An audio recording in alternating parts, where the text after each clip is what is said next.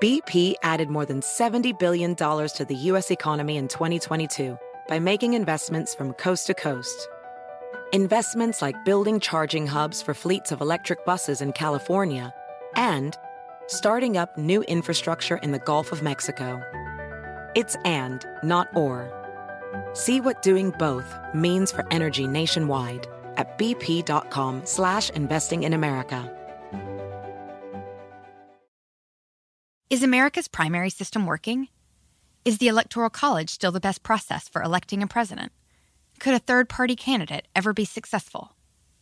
In a new season of You Might Be Right, former Tennessee governors Bill Haslam and Phil Bredesen gather the country's top experts to explore these issues and more as we approach the 2024 presidential election. Listen to You Might Be Right, a new podcast from the Baker School at the University of Tennessee, available now wherever you get your podcasts. Con nosotros el show de Fernando Espuelas, conducido por nuestro experto en política, Fernando Espuelas, aquí en KTNQ 1020 AM.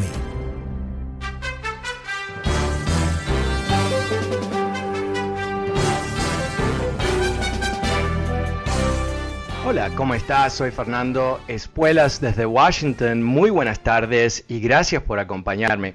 Hoy se reporta una estadística realmente muy triste, muy lamentable. El año pasado murieron 93.000 estadounidenses de una sobredosis. Uh, usualmente son sobredosis de heroína y otras drogas uh, realmente fuertes. Eh, sin duda, eh, algo que conocemos muy bien, aunque ha crecido uh, la incidencia de esta sobredosis año tras año, tras año, tras año. Te cuento esto porque este mismo día el, uh, líder de la mayoría, uh, Chuck Schumer, uh, en el Senado eh, ha introducido una nueva ley, un proyecto ley diría yo, eh, para legalizar la marihuana en, a través de todo este país. ¿Y por qué estoy juntando estas dos cosas? Porque es totalmente legal eh, conseguir una receta por OxyContin, que es una especie de heroína legal, Uh, es también, uh, se considera que es la droga principal detrás de lo que ha sido una incidencia terrible de adicciones en este país y de muertes. Uh, también estas estadísticas muestran que la sobredosis de marihuana ha subido a cero, eh, de cero a cero. O sea que eh, tenemos todo un esquema legal en este país que penaliza una sustancia que no causa la muerte, y tenemos eh, un esquema legal en donde eh, algunas de las drogas más potentes del mundo que han matado literalmente 93.000 personas el año pasado son totalmente legales. Esta incoherencia no es simplemente una incoherencia uh, en sí mismo, sino que también representa una tremenda uh, injusticia en nuestra sociedad, donde hay miles y cientos de miles de personas en las cárceles de Estados Unidos uh, cuyo único crimen uh, fue comprar o vender marihuana, no ligado a la violencia, no ligado al tráfico, sino comprar o vender marihuana en forma retail, ¿no? al por mayor al por menor, mejor dicho. Entonces, ¿qué, es, todo esto? Bueno, eh, desde 1973, cuando Richard Nixon, buscando cómo dividir el país, cómo enfrentar al país, uh, culpando a caos social, a los hippies y la marihuana, lanza su famosa guerra sobre las drogas, The War on Drugs. Y eso eh, ha sido devastador a través de las décadas ha destruido la vida de cientos de miles de personas, ha eh, incrementado el costo de cárceles, de guardias, uh, de todo tipo de destrucción masiva en una sociedad cuando se lleva a cabo una política totalmente incoherente. Porque pelear contra eh, una adicción, que es un problema médico, con una metáfora de guerra, lo único que te lleva es a qué? A la violencia, ¿verdad? Y de la violencia a qué? Increíble, eh, la increíble rentabilidad de importar drogas a Estados Unidos por parte de los narcos porque el precio es altísimo y el riesgo, aunque alto, no es tanto. Obviamente las drogas llegan y son distribuidas. Entonces, esta distorsión masiva que se ha llevado a cabo eh, en este país por razones totalmente políticas, no basado en ciencia. De hecho, eh, algo muy curioso, Richard Nixon estaba cerca de legalizar la marihuana, de, hacer un proyecto de ley para legalizar la marihuana. Había recibido recomendaciones de un panel de expertos que él mismo había convocado para, para deshacer esa, esa, esa condición ilegal de la marihuana. Y porque él estaba bajo presión política y quería buscar lo que se llaman wedge issues. Wedge issues son esos temas que son usados por los políticos para dividir la gente, ¿no? Y en, este caso, eh, la marihuana como un concepto de miedo, del terror, que, y seamos reales, ¿por qué la marihuana tiene mala fama en este país en el siglo XX? Porque lo trajeron a personas de, de México, ¿no? Era algo que se consumía por gente nativa por cientos de miles de años, también en otras partes del mundo a hashish y todo el resto.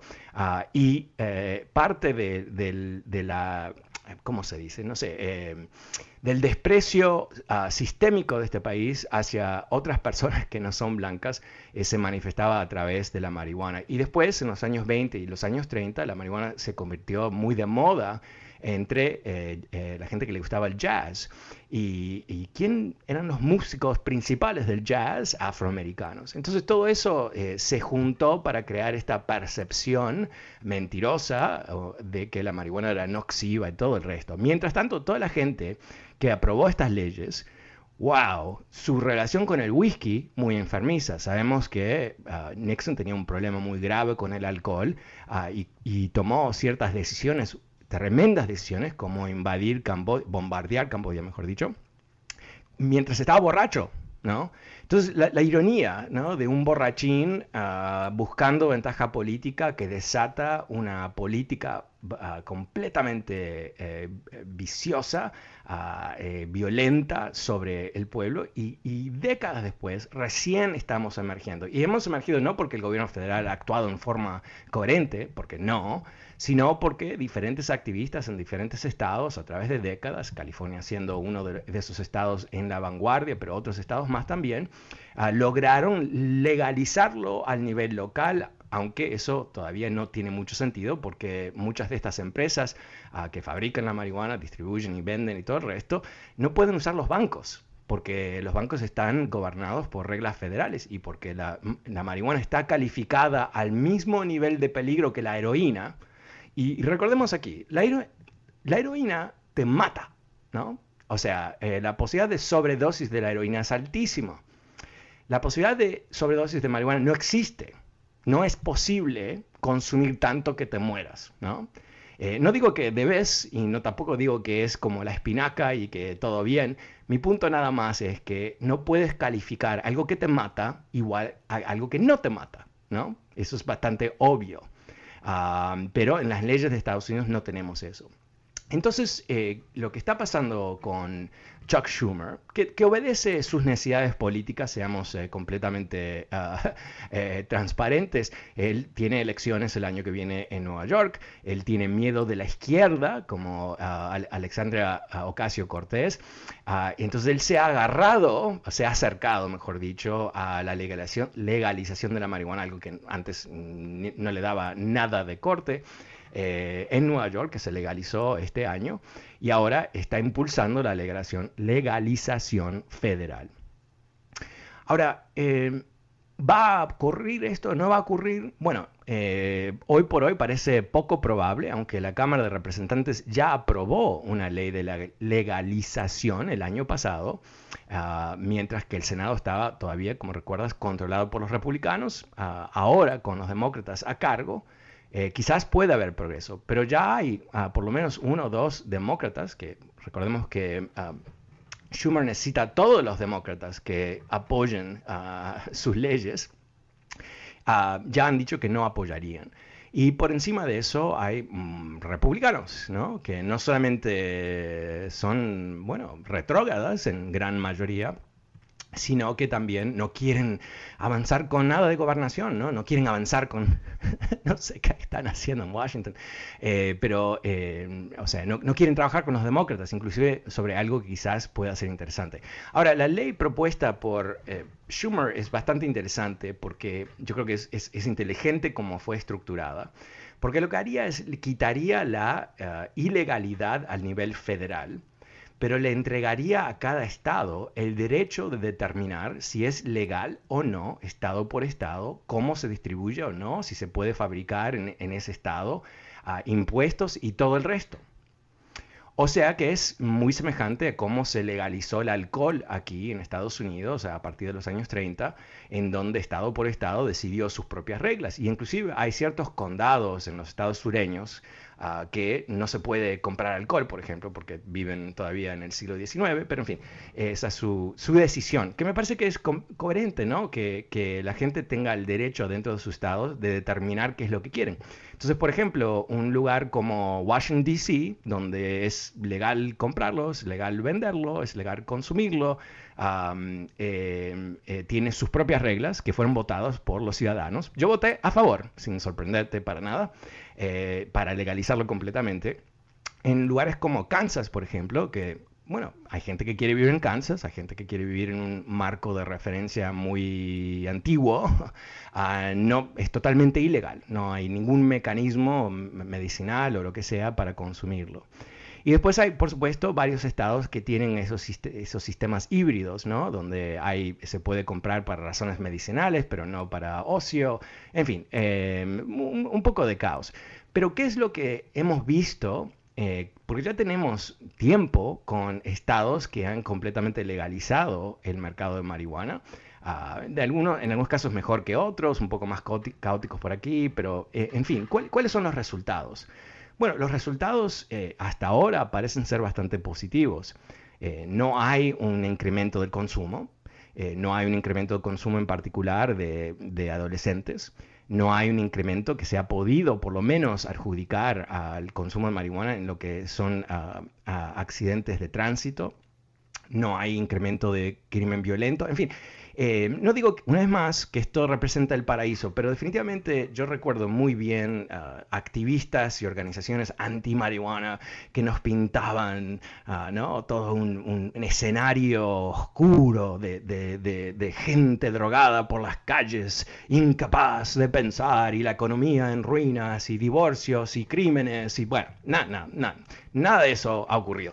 Lo que sí ha ocurrido, estados, por ejemplo, como Colorado, que fue uno de los estados innovadores en legalizar, crear mercados, poner impuestos y todo el resto, que han, eh, bueno, han podido suplir los recursos del Estado para educación y otras eh, eh, funciones bastante importantes, que, importantes para el Estado, ¿no? Cosas que a veces carecen la capacidad de financiarse. Bueno, ahora hay mucho dinero disponible para estos estados para lograr otros objetivos que, ah, bueno, representan un impuesto legítimo sobre un producto legítimo.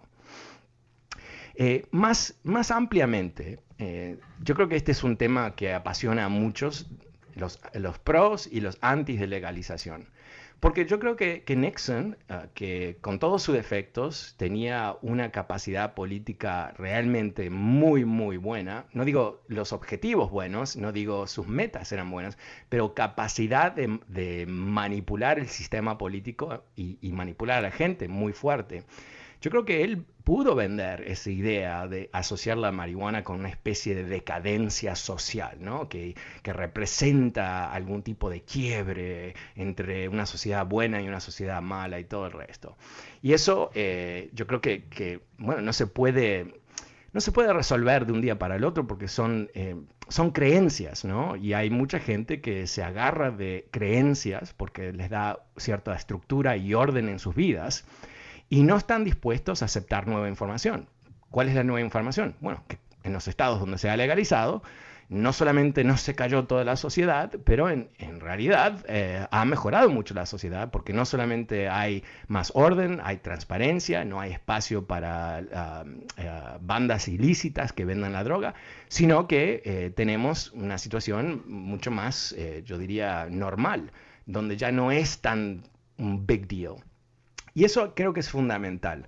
Em, en lugares que han tenido décadas y décadas, décadas de experiencia con marihuana básicamente legal o disponible, como es Holanda, ¿qué, ¿qué, descubrieron en Holanda? Que la gente joven no estaba tan interesada en la marihuana cuando estaba disponible.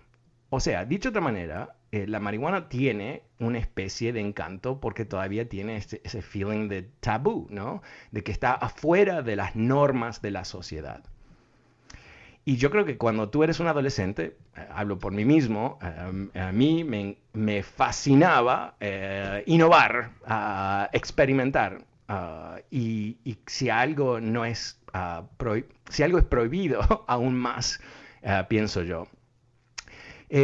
para terminar con esto, eh, y quiero volver donde empecé, con estas 93.000 muertes eh, tan trágicas eh, de sobredosis, y reitero, no son sobredosis de marihuana, nada de marihuana en estas estadísticas, sino de cosas como Oxycontin y, y heroína y todo el resto, de esas drogas que realmente te matan, son veneno.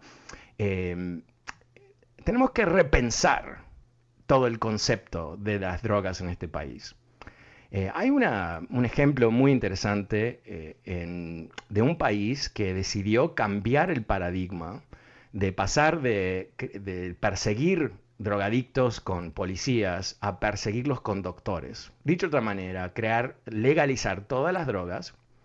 Eh, obviamente hay controles de, qué se vende, dónde se vende y qué drogas se pueden vender y todo eso, pero si hay alguien que tiene un problema médico, no tiene un riesgo criminal, no va a terminar arrestado. No hay nadie en Portugal que piensa que es buena idea tomar un drogadicto y meterlo en una cárcel para enseñarle, ¿no? No, lo meten en un hospital o un programa. Y si no quiere meterse, ¿no? Alguien que se está inyectando, por ejemplo, que es un peligro para sí mismo, es un peligro para toda la comunidad. Y no solamente un peligro de la droga en sí mismo, pero las agujas pueden infectarse, pueden ser un mecanismo para transferir HIV y, otras cosas eh, semejantes. Eh, ¿Qué hacen? Le dan agujas a los drogadictos. Entonces, eh, lo, más fundamental de todo esto es reconocer que detrás del consumo de las drogas hay temas sociales, psicológicos, de salud, ah, realmente muy, muy importantes y hacer creer que esto es simplemente un tema de voluntad, ¿no? Que es un tema de decirle no a las drogas, que fue el eslogan muy triste de, Nancy Reagan, say no to drugs, ¿no? o sea, cosas completamente idiotas, ¿no? Que hace este gobierno y gastaron cientos de millones de dólares en, esas campañas estúpidas de mostrar, eh, no, sé si recuerdas un sartén y, y ponen dos huevos a freír, este es tu cerebro en drogas. Esas cosas, el miedo no funciona, ¿verdad? No funciona para disuadir en particular a los jóvenes. Y, rever todo este tema. quizás aprender un poco de lugares como Portugal y otros lugares que han innovado con este tema, que es tan complicado, ¿no? porque la psicología del humano es complicadísima. Pero en este país tenemos una costumbre de pensar que vamos a poder controlar el comportamiento de individuos poniéndolos en la cárcel, en vez de lidiar con el problema de fondo. Eh, y te doy un ejemplo, quizás un poco loco, pero en, Texas recién aprobaron una ley absurda, absurda, en donde le van a dar 10 mil dólares a, cualquier ciudadano que, que reporte una mujer que ha tenido un aborto después de cierto periodo de tiempo. O sea, ¿what? O sea, como una especie de, de gendarmería, gendarme ah, del aborto, eh, en vez de, de, lidiar con el problema de fondo, que es que Anticonceptivos. Anticonceptivos. Esta es la premisa del programa de hoy. Anticonceptivos funcionan para que las personas que no quieren tener familia no lo tengan. Pero ¿qué hacen estos genios ¿no? con su, capacidad eh, intelectual completamente restringida, motivada por, por sus pasiones? ¿Qué hacen? Bueno, crean una especie de policía antiaborto. En vez de hacer lo más fácil de todo, que es enseñarle a los jóvenes sobre ah, la natalidad, sobre la sexualidad, ¿no? Esas cosas ayudarían muchísimo a, lidiar con el aborto. Y lo mismo con las drogas. Eh, si tendríamos en este país una conversación honesta sobre estas cosas y aquellas personas que se encuentran en problemas pudiesen encontrar ayuda médica, imagínate ¿Cuántas vidas se podían salvar en este país? Vamos a lo siguiente. ¿Cómo lo ves tú? ¿Te parece eh, lógico que se legalice la marihuana? ¿Te parece que no es relevante? ¿Te parece que es peligroso o una idiotez? Porque ya has visto, quizás vives en un estado que tiene marihuana legal. Llámame, el número es 844-410-1020, 844-410-1020. Soy Fernando Espuelas y vuelvo enseguida después de una pequeñísima pausa.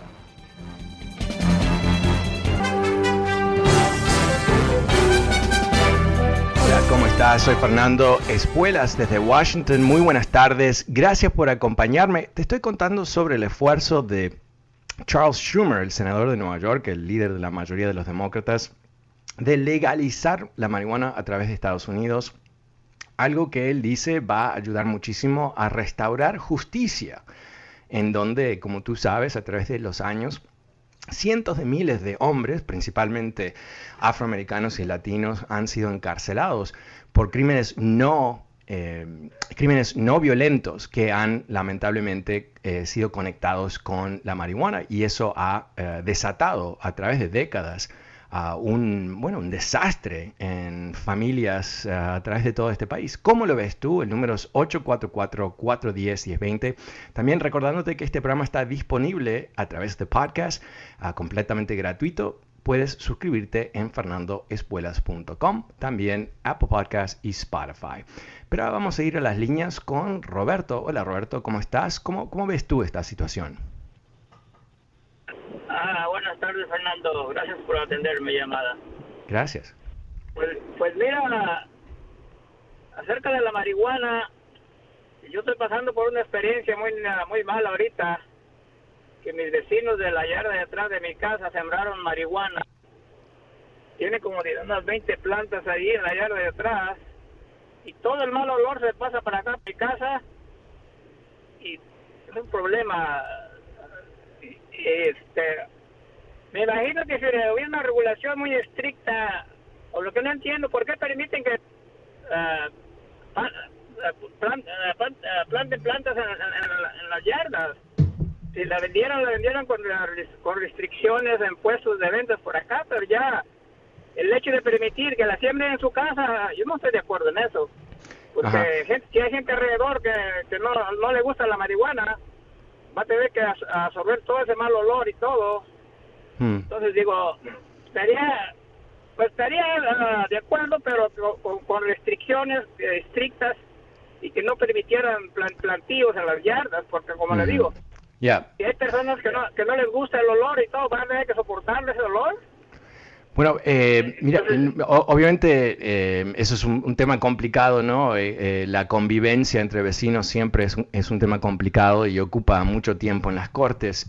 lo que yo entiendo, en muchos estados hay un derecho de tener y depende estado por estado, creo que en, Washington, D.C. son tres plantas, no sé cuál será en, California. Y, el razonamiento es bastante lógico. Si es algo legal que tú estás consumiendo para ti mismo y es una planta, eh, debería ser legal ah, tener plantas de marihuana en tu casa. Ahora, eh, que, haya 20 plantas, no sé si eso es legal o no, honestamente. Ah, me suena como que no lo es, suena un poquito eh, exagerado.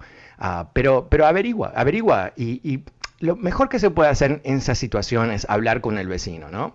Y hablar con, ah, con buena onda y decirle, mira, tú tienes tu derecho, yo tengo el mío, el, el olor me, me está matando, ¿qué podemos hacer? Y empezar un diálogo. Y si no hay diálogo, eh, yo buscaría un poco de información porque las leyes están para cumplirse. Y si tu vecino se, se pasó de vivo y tiene 20 plantas en vez de 5, no sé cuál, cuál es el límite en donde tú vives, eh, eh, yo creo que eso lo, vas, si lo hablas, quizás lo puedes resolver. muchas gracias, gracias por compartir ese, ese punto de vista. Yo, yo, creo que, que, estamos frente a lo que es un proceso de ah, acomodo, ¿no? Donde pasamos 10 años atrás, donde si te agarraban con un cigarro de marihuana en Nueva York, te liquidaban, básicamente te fusilaban en la esquina, ahora que es legal, o sea, hay una cantidad de trastornos que van a ocurrir en el proceso Primero porque es caótico, pues, estado por estado, a veces pueblo por pueblo, pero también porque los humanos somos siniestros, ¿no? Y, gente que recibe un derecho lo abusa inmediatamente. Siempre existe en nuestra especie ese tipo de persona y quizás eso es lo que tú estás viviendo. Muchas gracias. El número es 844-410-1020. Pasemos con Constanza. Hola Constanza, ¿cómo estás? Buenas tardes. Buenas tardes, Fernando. Gusto de hablarte. Mi admiración por ti es eh, fuera de este mundo y mi Oh, mayor gracias. felicitación a KTNQ por tener tu programa.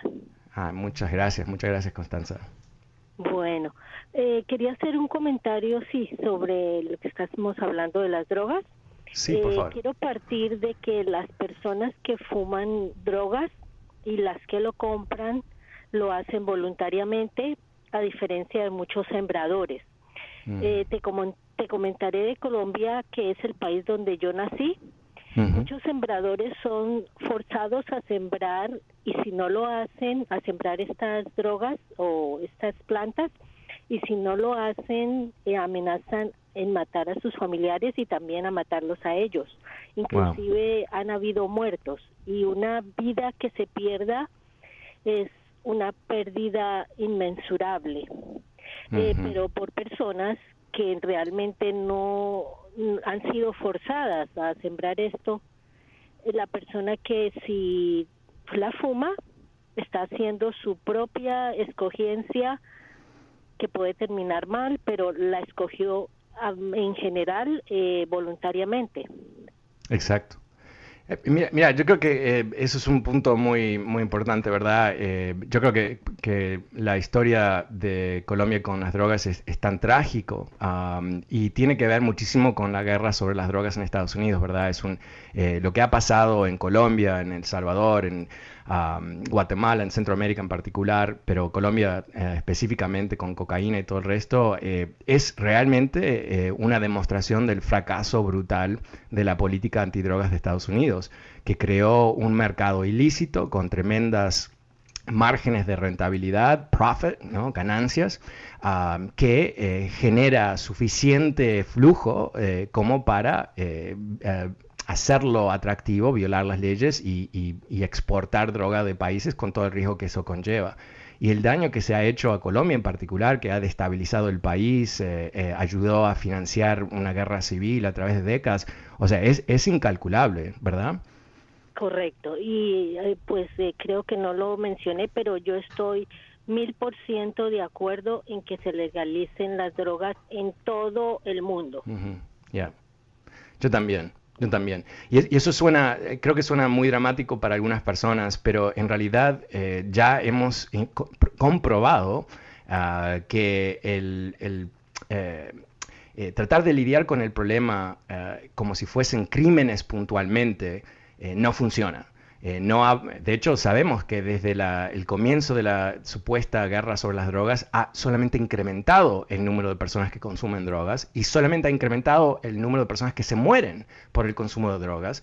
Y no solamente eso, pero ha incrementado en forma dramática la violencia, en particular en América Latina, por esta ilícita industria. O sea, no hay ningún, no, no sé qué más podemos ver en el mundo eh, para entender que esto ha fracasado y que necesitamos un nuevo modelo y que ese modelo tiene que sacar a los criminales del, partido, tiene que ah, reconocer que hay personas que están perdidas, problemas psicológicos, problemas de todo tipo, que esas personas hay que ayudarlas en todo lo posible en el mundo médico, no en el mundo criminal. Y por supuesto, si alguien cruza una línea y usa violencia, ah, más allá de que tenga un problema de drogas, eso es otra cosa, es una cosa aparte y se tiene que, lidiar ahí. Pero Constanza, muchas gracias, gracias por, por tu punto de vista, un, un placer como siempre hablar contigo, hace tiempo que no hablamos, aunque siempre veo tus emails y, y te agradezco mucho, Constanza, al menos que me estoy equivocando de, de otra Constanza, pero creo que eres tú, ¿verdad? Ah, se fue Constanza. Creo que, creo que, creo que reconozco, la voz. Hace años que no hablo con ella, pero un placer. Creo que nos conocimos, no sé, en el 2010, creo, en un evento. Si, si tengo, no sé, estoy, no sé si mi, mi memoria funciona tan bien como antes, pero creo que nos conocimos. Ok, el número es 844-410-1020. Pasemos con Moisés. Hola Moisés, buenas tardes. ¿Cómo, ¿Cómo ves tú esta situación de las drogas? Oh, mira, Fernando, yo pienso que es- yo estoy eh, a contra de las drogas, porque Ajá. ahorita hay mucha gente mal de su mente, de su cabeza. ¿verdad? ¿De qué esperamos de aquí a unos 8 o 10 años? Los jóvenes. Y no todos, la- el cerebro es, es competente para la droga. Va a haber más locos, más, más violencia. Pero la, la, violencia de las drogas no es las drogas, es el, es el tráfico de drogas. Pues sí, el, tráfico no, pero, pero mucha gente abusa de la droga, consume más droga y, y qué pasa con su cerebro de todos estos Ok, pero, pero son dos cosas diferentes, ¿verdad? Eh, decir que hay que legalizar las drogas no es decir que las drogas son buenas, no es que estamos diciendo que es, es, es otra versión de Coca-Cola. Uh, eh, lo que se está diciendo, por lo menos lo que yo estoy diciendo, mejor dicho, es que este proceso de crear uh, violencia en contra de, las drogas, crear todo este mecanismo realmente tan eh, absurdo, ¿no? Absurdo es una palabra estúpida, porque eh, cientos de miles de personas han terminado en la cárcel por vender un cigarrillo de marihuana, es, es completamente absurdo. Mientras tanto, el año pasado tuvimos 93 mil muertos de sobredosis de drogas. O sea, no, no hay ningún tipo de coherencia. Y, y, lo que tú me repites, yo lo entiendo, ¿no? Da miedo, da miedo, porque todos crecimos en un mundo donde las drogas era el fin del mundo. ¿Y qué, es, qué hemos descubierto, por lo menos al nivel de marihuana? Que no es el fin del mundo. Y de hecho, que uh, quizás tiene ciertos elementos positivos, porque eh, esto es una historia que nunca me voy a olvidar. Cuando legalizaron la marihuana en Seattle, um, en el estado de, de, de Washington, eh, um, eh, ¿qué, es lo que, ¿Qué es lo que hicieron ahí? Uh, perdón, me, me, perdí mi propia historia. No, eh, había un festival de alcohol y había un festival de, de, de, marihuana. Y la policía nunca quería atender el festival de alcohol porque la violencia era, eh, bueno, iba a haber violencia sí o sí porque es alcohol, siempre hay violencia con alcohol. Y querían atender el, el festival de la marihuana porque tranqui, todo el mundo relajado, ¿no? Sin violencia, porque no es algo que causa la violencia. Entonces, eh, tenemos que entender que nos vendieron una mentira. Tenemos que entender que políticos nos han manipulado a través de una mentira fundamental y que en realidad lo que esto es, o fue, el comienzo de lo que se llama un, una especie de guerra cultural, ¿no? Son los, los, los demócratas están a favor de los hippies, eso es básicamente lo que decían, y los hippies consumen marihuana, entonces la marihuana debe ser mala. Uh, y, y después se destacaban los políticos, todos por decir, yo soy el más duro contra las drogas, y eso termina en que, por ejemplo, diferentes sentencias eh, a través de ley, si tú vendías eh, cocaína en polvo, que es algo que eh, se consume casi exclusivamente por blancos, cierta penalidad. Pero si tú vendías las piedritas, crack, que se consumía más que nada por afroamericanos, era 10 veces más la pena, por el mismo crimen, pero diferentes, diferentes versiones del mismo producto vendidas por diferentes personas.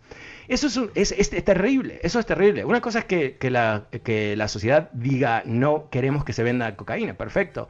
Pero ¿por qué tener sentencias diferentes dependiendo de quién tú eres en esta sociedad? Las injusticias se suman. Bueno, vamos a ir a una pequeñísima pausa, es la última del programa, números 844-410-1020. Si quieres participar de esta conversación, soy Fernando Espuelas y ya vuelvo.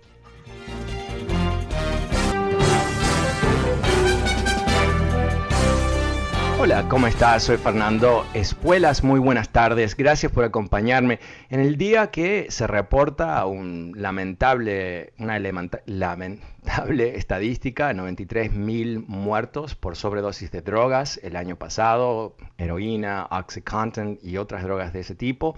Eh, también hoy eh, Chuck Schumer, senador de Nueva York, el líder de los demócratas en el Senado, anuncia un proyecto de ley para legalizar la marihuana.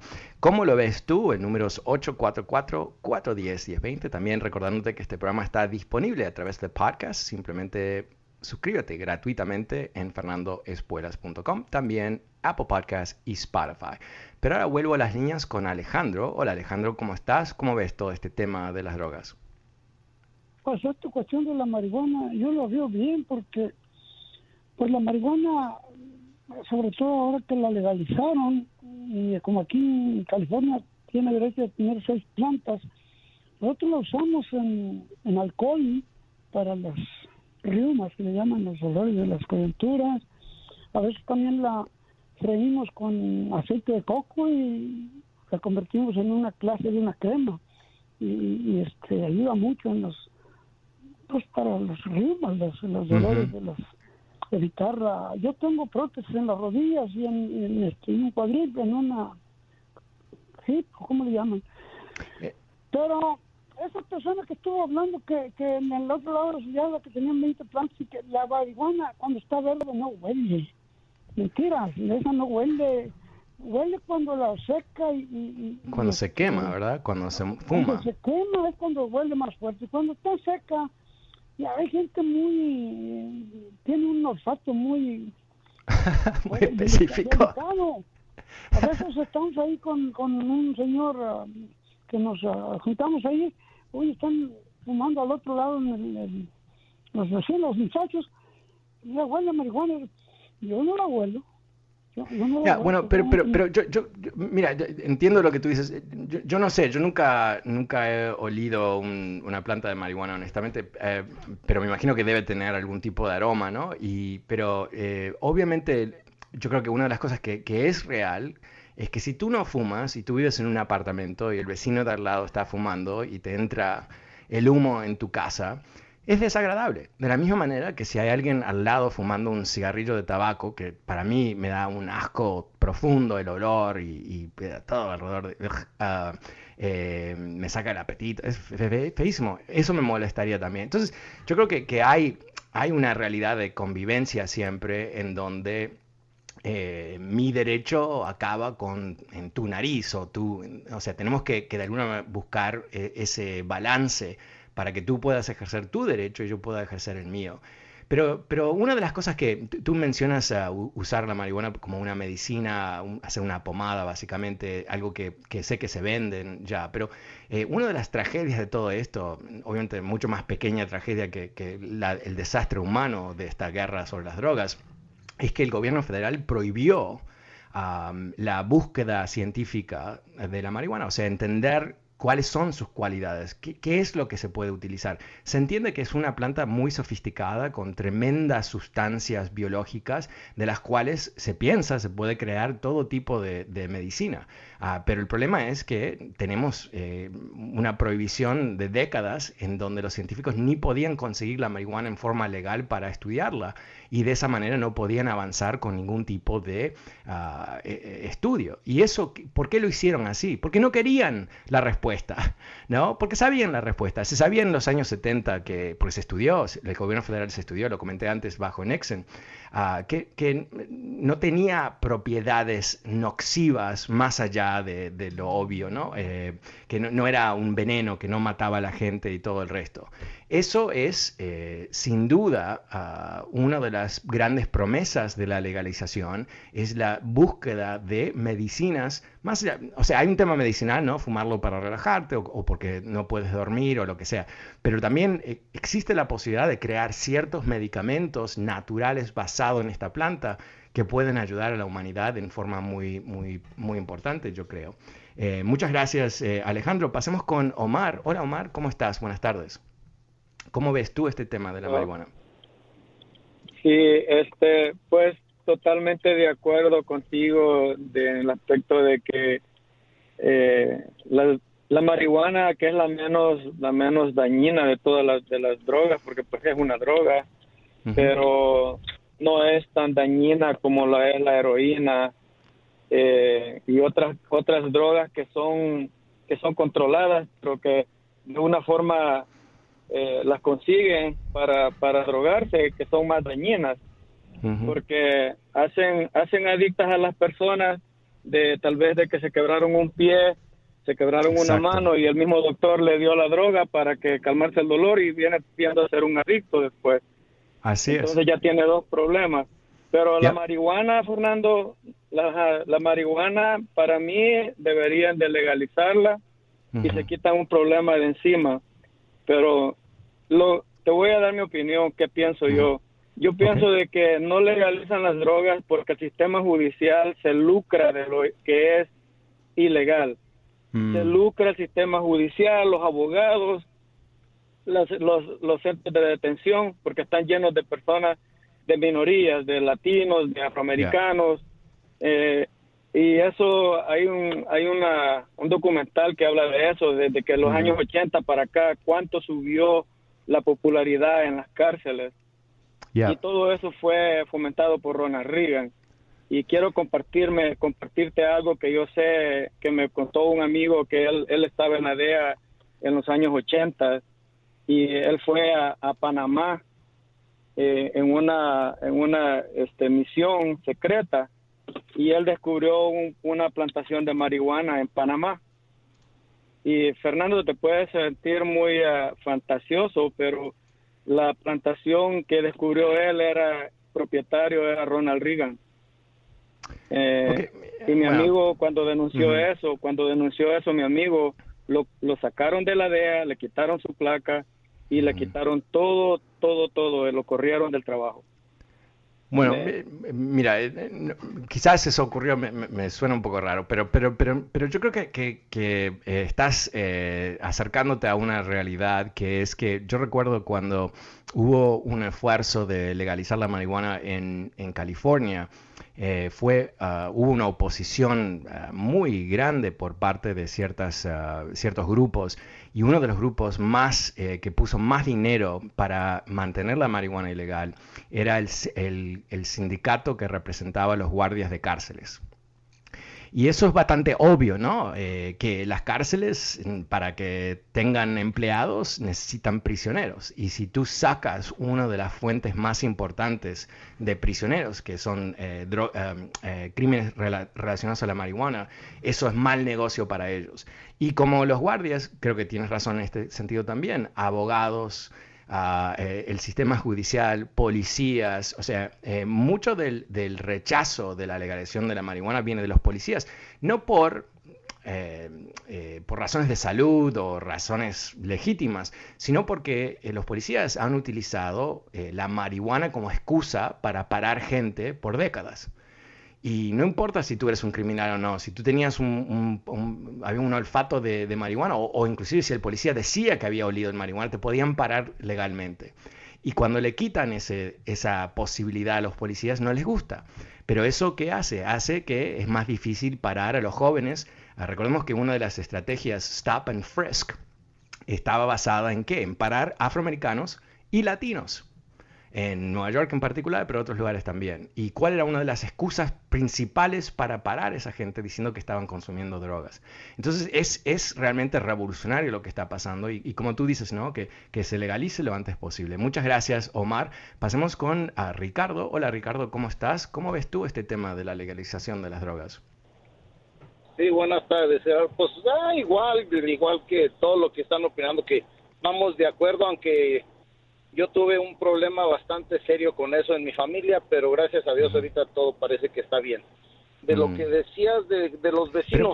Pero, te puedo interrumpir un segundito, te puedo, te puedo interrumpir un poquito, eh, solamente para que nos expliques. ¿Alguien en tu familia tuvo un problema de adicción con la marihuana? Mm, bastante fuerte. Ajá. No, no, ya no fue no, no, está bien, pero, déjame, déjame que te quiero, quiero hacer una segunda pregunta, si me permites. ¿Te parece que mandar a tu familiar a la cárcel hubiera sido una solución o buscaron un doctor o una atención médica? No, la verdad que no, la solución se encontró en la casa. Ok. Y te voy a decir que tocó fondo, tocó fondo, empezó con marihuana, pero ahí siguieron otras cosas y tocó fondo, pero ahorita gracias a Dios tiene 10 años limpio. Y, pero, pero quiero reiterar esto, ¿no? Que la solución para tu familiar eh, fue eh, familia, eh, ciencia, atención, cariño, ¿verdad? No cárcel, ah, perjudicar, daño, todo eso, ¿verdad? No, porque sí, incluso él estuvo, este, él llegó a, llegaron a arrestarlo, por decirte, duraba un fin de semana, cosas así en la cárcel, pero él salía como como diciendo que había ido un, fin de semana de camping, algo así. O sea que no le, no le, no le perjudicaba, pero tampoco lo ayudaba en su situación de la adicción. Porque él lo miraba así como que, ah, me fui de camping el fin de semana y ya está.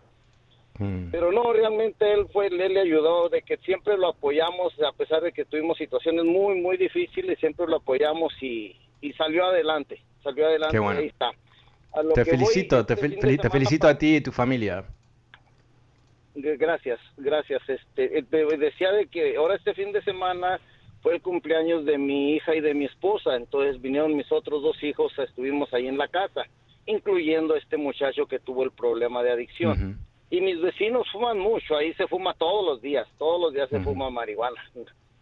pero sí sale el olor, pero a veces pues no me molesta porque pues estamos adentro, sí nos damos cuenta a veces que sale el olor o vemos el humo porque pero ese día que estábamos ahí, estábamos, estaban los niños, la familia, pero sobre todo estaba mi hijo que está con la, el problema de la adicción, pues sí, fui con mi vecino, le dije, mira, yo nunca les digo nada, pero por favor ahora detengan lo que están haciendo, tengo mi familia y estamos pasando un buen rato y pues, no nos lo echen a perder. Inmediatamente pararon de fumar y todo quedó tranquilo, no pasó nada. pues digo, a veces si puedes hablar con la gente y si hay entendimiento se puede llegar a un buen término sin necesidad de entrar en más problemas. Sin duda, muy bien. Pero y, también yo, yo creo que me imagino que si si el problema hubiera sido que estaban tomando alcohol y gritando y haciendo demasiada fiesta y le pides que se callen, se enojan, ¿verdad? Pero como estaban fumando un porro, no tanto. Si no, no, entonces se complica la situación, ya con el alcohol ya es diferente. Totalmente. Ya es otra cosa. Y sí, lo que decías de la, cuando se ponen a hacer la guerra a la droga, ¿qué, le pasó a México? Cuando mm. Felipe Calderón inició la guerra contra mm. la droga, desde entonces en México ya no nunca hubo paz de nada, más que más asesinatos y más de todo. Sí, sí, sí. No fue la solución, sino fue el principio del desastre de México. Así es. Así es. Bueno, yo, yo, creo que eso, eh, eh, gracias por traer ese tema, me, había olvidado de, ese desastre, o sea, exactamente ahí es donde empiezan ¿no? esas guerrillas y donde empieza el, el las olas, las avalanchas de violencia que, lamentablemente no han terminado desde, entonces. Yo creo que cuando estos políticos de la derecha en particular, porque usualmente es la derecha, ah, con la mano dura, se hacen los machitos, vamos a parar los criminales y todo eso, eh, le venden a la población un falso sentido de seguridad, ¿no? Yo vengo a resolver el problema, yo voy a solucionarlo. Y en realidad lo que han hecho es han creado un nuevo problema y usualmente el nuevo problema es peor y sin duda, eh, Calderón, que, vivía en el bolsillo del presidente de Estados Unidos, básicamente, ah, sin duda eh, tomó muchas de esas acciones para aparentar amiguito de, Estados Unidos y ese tipo de cosas, ¿no? Ser el buen aliado que está reprimiendo las drogas, porque eso es lo que quiere hacer Estados Unidos. pero como México también, recién estuvimos hablando el desastre de Colombia, o sea, es terrible, terrible la violencia que desató eh, esa guerra sobre las drogas. Eh, cómo ha, en muchos casos debilitado las democracias y los sistemas democráticos de estos países, porque cuando tú tienes narcos, que son efectivamente, son, bueno, obviamente son mafias, pero son ejércitos casi. En algunos casos tienen armamentos muy pesados, ciertamente en México. Recordemos que no fue el hijo del Chapo que, que, empezó a tirarle tiros a la policía y la policía se retiró y él se escapó. O sea, cosas que uno dice, wow, esto, cuando uno se enfrenta a ese tipo de fracaso tan dramático de una política, ¿no? La mano dura y todo eso, uno pensaría que estos politiquitos pudieran ah, ah, sumar tres o cuatro neuronas para crear un nuevo sistema, a crear un nuevo paradigma, un nuevo esquema para lidiar con este problema, pero no, ¿no? Por lo menos todavía no en, muchas partes de América Latina, pero yo creo que aquí estamos empezando a ver algo mucho más, eh, yo diría, normal. Muchas gracias, Ricardo. Pasemos con Nelson. Hola, Nelson, ¿cómo estás? ¿Cómo ves tú este tema? Sí, buenas tardes, Fernando. Un gusto saludarte. Gracias. Siempre te he escuchado y nunca he podido, es la primera vez que entro, pero el tema me interesó, venía saliendo del trabajo, estás hablando de la marihuana. Yo vivo en California y yo te recuerdo cuando tú hablabas en la radio de que había que legalizarla para, para combatir no el narcotráfico y todo eso. Y te voy a decir algo, yo voté a favor de la legalización no por parar el narcotráfico, sino por ayudar a la gente que padece de cáncer, ¿no? La idea era que esa gente necesita ese tipo de medicamentos, digamos, para ayudarse a los dolores, ¿no? Sí, sí, Pero fíjate que California, yo tengo un problema, como dijo el señor anterior, bien serio con las autoridades, porque mm. desgraciadamente para cuando se legalizó, mi último hijo tenía 13 años. Y entonces, al legalizarla, Fernando, y esto va para que la gente lo tome en cuenta, este la empezaron a vender dentro de la high school donde él estaba, él era primer año de high school. Pero eso siempre fue ilegal. Eso no se legalizó. Sí, no, es que ese es el problema. Lo que yo te quiero contar, Fernando, para que se tome en cuenta. ¿Sabes qué, Nelson? Lamentablemente, eh, y sé que es la primera vez que me llamas, te invito a que me llames mañana, pero el reloj eh, manda y me encantaría, realmente me encantaría escuchar tu historia. Te pido si puedes, por favor, llamarme mañana porque lamentablemente no, no me, sacan el micrófono en unos minutos, pero te agradezco mucho y, realmente no es importantísimo entender tu punto de vista y lo que pasó con tu hijo, porque yo creo que es importante que todos sepamos eh, los riesgos, ¿no? Todo tiene un riesgo. Eh, mantener la, guerra, eh, obviamente fracaso, riesgo. Y cambiar el paradigma también va a conllevar ciertos riesgos. Bueno, me he quedado sin tiempo. Muchísimas gracias a todos que participaron. Soy Fernando Espuelas. Vuelvo mañana como siempre. Muy buenas tardes. Chao.